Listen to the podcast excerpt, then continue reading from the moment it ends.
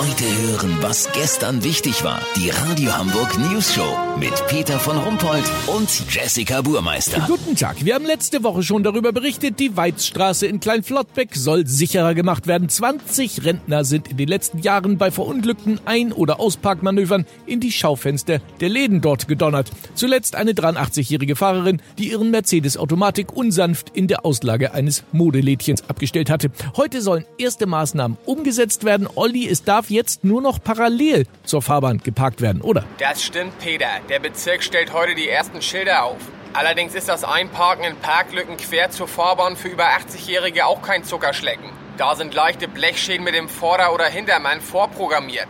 Aber immer noch besser als mit Vollgas ins nächste Schaufenster zu düsen. Vielleicht ist das auch nur eine Übergangslösung, denn VW hat reagiert und will demnächst den Golf in der Edition Weizstraße rausbringen. Das Fahrzeug, das extra für tüdelige Rentner konstruiert wird, soll auf Gas geben extrem träge reagieren und wird komplett aus Schaumstoff gebaut.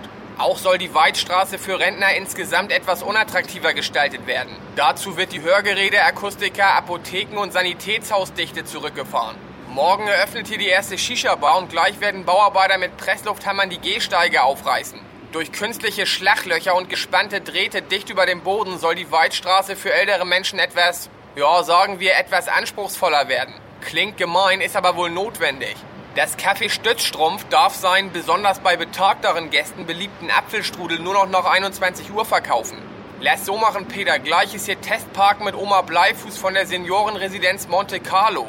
Wenn sie das gewuppt hat, ohne im Kassenbereich von Rosis Blumenladen zu landen, melde ich mich noch morgen. Habt ihr das exklusiv, okay? Ja, toll.